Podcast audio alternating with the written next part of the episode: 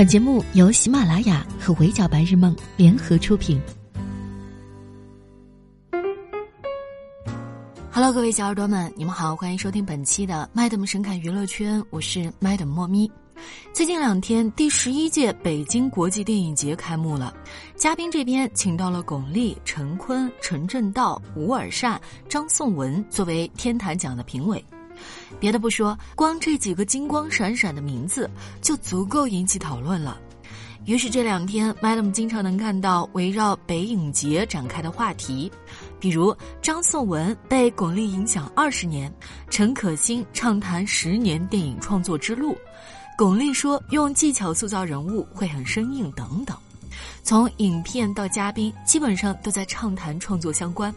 但讨论量最高、范围也最广的是陈坤呼吁给年纪大的男演员多点机会。在北京电影节见面会上，陈坤说他希望能跟好的演员、导演一起学习合作，但缺少好剧本，并呼吁请给我们年纪大的男演员多一点创作和演戏的机会吧。请多写些好的角色，给我们这些演员去演戏吧。这段话乍听起来没啥毛病，但越品越不对劲儿。评论区一度陷入了口碑翻车的漩涡里。网友的第一种声音认为，明明相比女演员，内娱男演员的机会要多得多，怎么陈坤作为一个身处其中且获益的男演员，还能说出这样的话来？在内娱如今的权力结构和价值体系当中，可调动最多资源、业内地位也最高的演员群体，无疑是男演员。在中生代女演员们在家长里短当中打转，早早退出了 TOP 级作品里绝对主角地位的时候，她们还能拥有大把的复杂角色，甚至还能和正值年轻的女演员搭档。七八年的沙溢能和九二年的王子璇演情侣，同样是七八年甚至比沙溢还小几个月的倪虹洁，在和八八年的阚清子演母女；四十一岁的张鲁一还在演十三岁的大男主嬴政，三十七岁的朱珠却只能演他妈妈。和陈坤同年的曾黎被称为中戏两百年难遇的校花，身材气质俱佳，早早的给各种主角演妈妈。于是，因为这个现状，三十家中生代女演员们才会一个接一个的站出来，为中生代女演员发声，恳求导演、制片人、编剧们给予出演的机会，多多创造角色。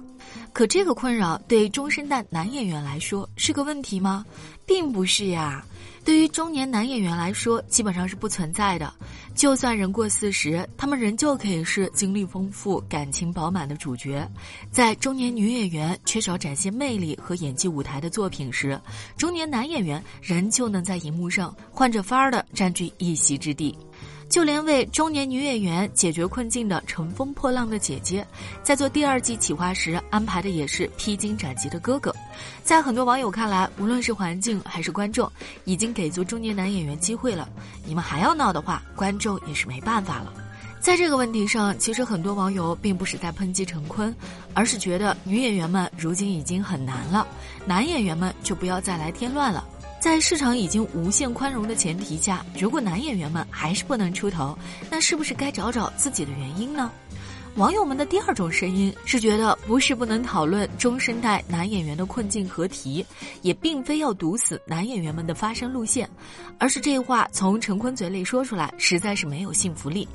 有网友梳理发现，陈坤从出道至今一直就没有缺过好资源，而且班底一个比一个好。出道的第一部作品是红色题材《国歌》，还在上学的时候就演了赵宝刚导演的《像雨像雾又像风》。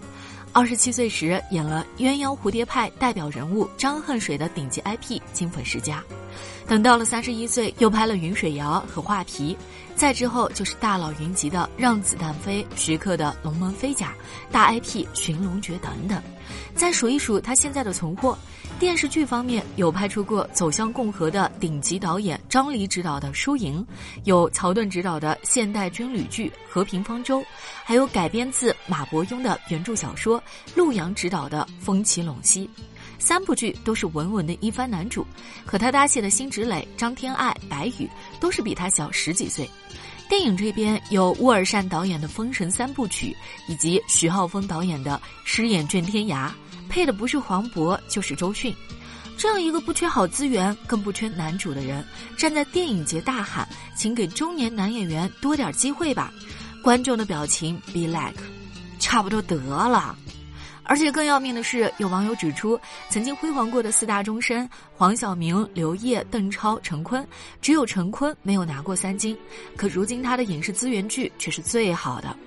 网友原话：陈坤手握这么多大制作，演了这么多大戏，最近一次拿影视类的大奖还是在十一年前，陈坤靠画皮拿下了百花奖最佳男演员。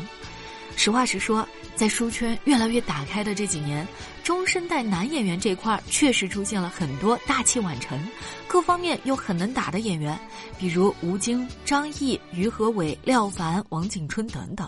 无论是导演能力、票房号召力，还是各类演技大奖，陈坤的实力都弱了一截。这样一个在部分观众看来空有美貌、业务能力却逐年下降的男演员，呼吁关注终身男演员，确实会挨骂。不过骂完之后，也请大家思考一下，陈坤说的这个问题，其实并不是在挑起男女对立，这也是中生代男演员目前既定存在的困境。可能相比中年女演员，男演员们的现状要好很多，但这并不代表着他们不缺好角色、好本子。Madam 现在跟大家探讨的是两件事，如果有人硬要杠，那就当我在说废话。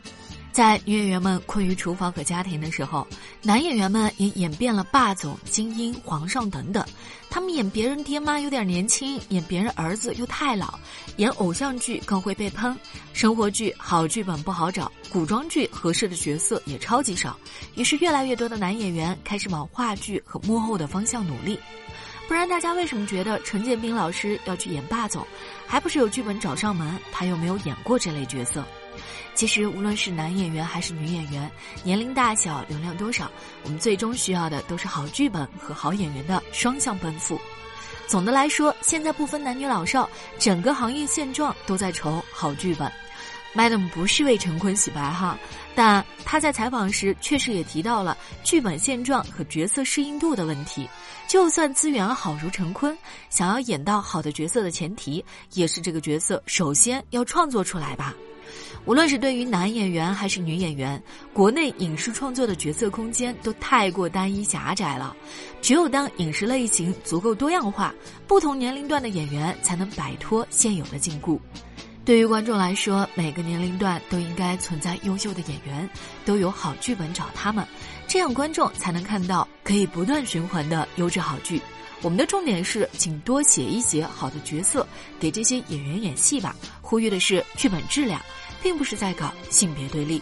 当然，Madam 无意拦着大家骂陈坤，也没有想着给他洗白。如果针对陈坤的这次讨论，这一顿挨骂能够引起行业的注意，也算是观众得意了。